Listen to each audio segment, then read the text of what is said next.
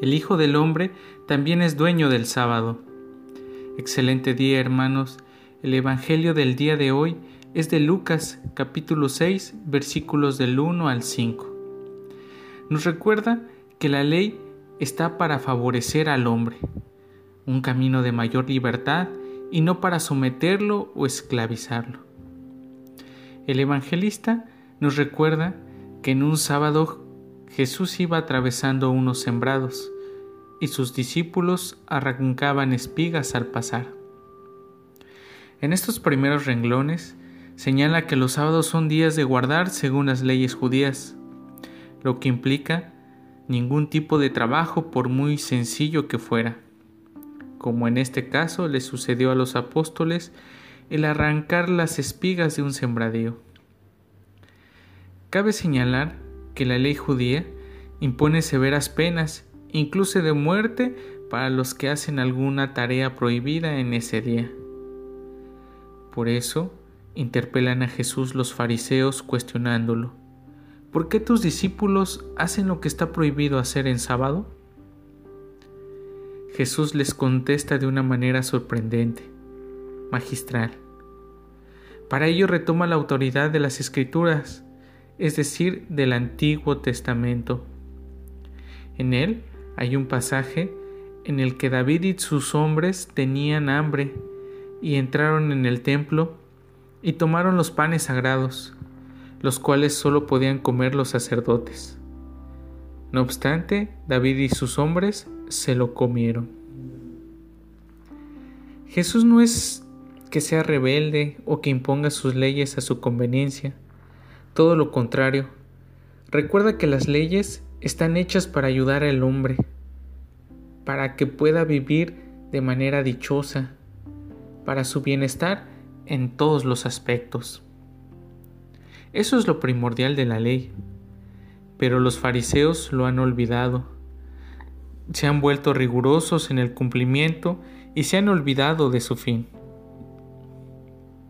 Por eso Jesús les recuerda y nos recuerda, el Hijo del Hombre también es dueño del sábado, es decir, que la ley no paralice la vida. Por tanto, podemos hacer en sábado todo aquello que genere vida, esperanza, todo lo que redunde en bien para los demás, para la humanidad. Pues eso era lo que se buscaba con la ley, que el hombre pudiera estar con mayor libertad pero por azares de la vida, se fue desdibujando esta ley y se volvió parálisis de la propia vida. Lo que en principio era un descanso para las personas, se ha vuelto en una práctica paralizadora. Por eso Jesús nos devuelve esta libertad de hijos de Dios, de poder hacer el bien a los demás no importando el día, porque el Hijo del Hombre es dueño del sábado. Hoy también nos pudiera estar pasando que muchas cosas de las que hacemos han perdido el valor de la vida.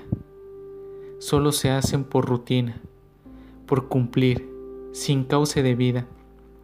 Por eso la importancia de revalorar nuestros modos y en especial nuestras prácticas religiosas.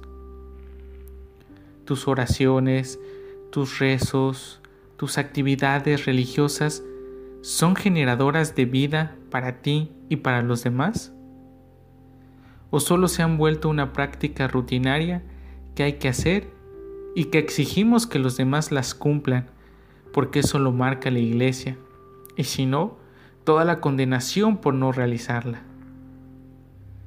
Por ello Jesús nos invita a revalorar nuestras prácticas y hacerlas con un sentido más generador de vida, de alegría, de fecundidad, no solo por cumplirlas, sino porque me hacen y hacen mucho bien a los demás.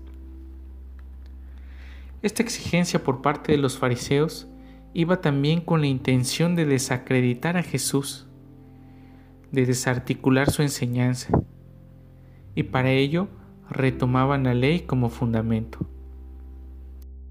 Por eso, la invitación que también percibo de este pasaje es a no utilizar la palabra de Dios para nuestra conveniencia o para desacreditar a las personas, para señalarlas y etiquetarlas. No, no es así, todo lo contrario. La palabra de Dios busca el bienestar de la humanidad. La palabra es para poder mostrar cercanía con el hermano, para salir a su encuentro con solidaridad, con escucha, con una actitud de empatía, siendo fraternos. Por eso Jesús entiende el proceder de Dios y sabe que lo que está dispuesto es para bien de los que Dios ama, para ayudar a su madurez, para sabernos libres y que el sábado se hizo para el hombre y no el hombre para el sábado. Es gracia de Dios, es un don de Dios, el cual nos ha entregado. Cuidemos de este regalo, sabiendo que puede correr el riesgo de tener una mala interpretación, como le sucedió a los fariseos y como nos puede estar sucediendo. Por eso Jesús nos recuerda nos anima a corresponder con generosidad al igual que lo hace el Padre de los cielos. Hermanos, que el Espíritu Santo nos siga impulsando para poder caminar en libertad y encontrar el verdadero sentido de la ley, de las leyes. Pero sobre todo, que las leyes están para favorecer al hombre y que éste pueda responder con gratuidad. Amar al Espíritu Santo y hacerlo amar.